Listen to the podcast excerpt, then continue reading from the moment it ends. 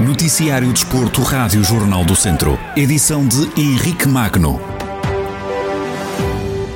Começamos com a primeira divisão de handball feminino, onde a Academia de São Pedro do Sul se isolou na liderança. Em partida da Ronda 5 da primeira divisão, a equipa de São Pedro do Sul, terceira classificada com 11 pontos, viajou até Oeiras para jogar na casa do Porto Salvo, que era última classificada à entrada para esta jornada. A primeira parte foi marcada pelo equilíbrio, tendo terminado com uma igualdade a 10 golos.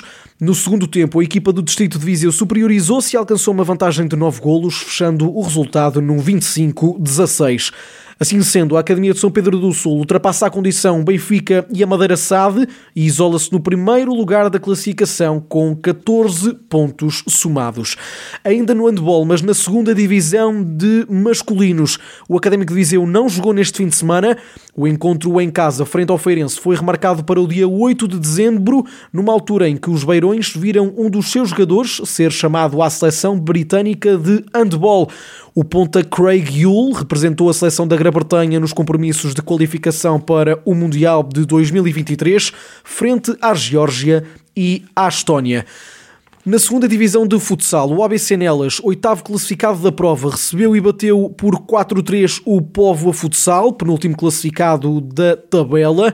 Seis pontos paravam à partida para este encontro as duas equipas, com vantagem para o conjunto do Distrito de Viseu. Desta forma, o ABC Nelas faz esquecer a derrota da última jornada e chega agora aos 13 pontos.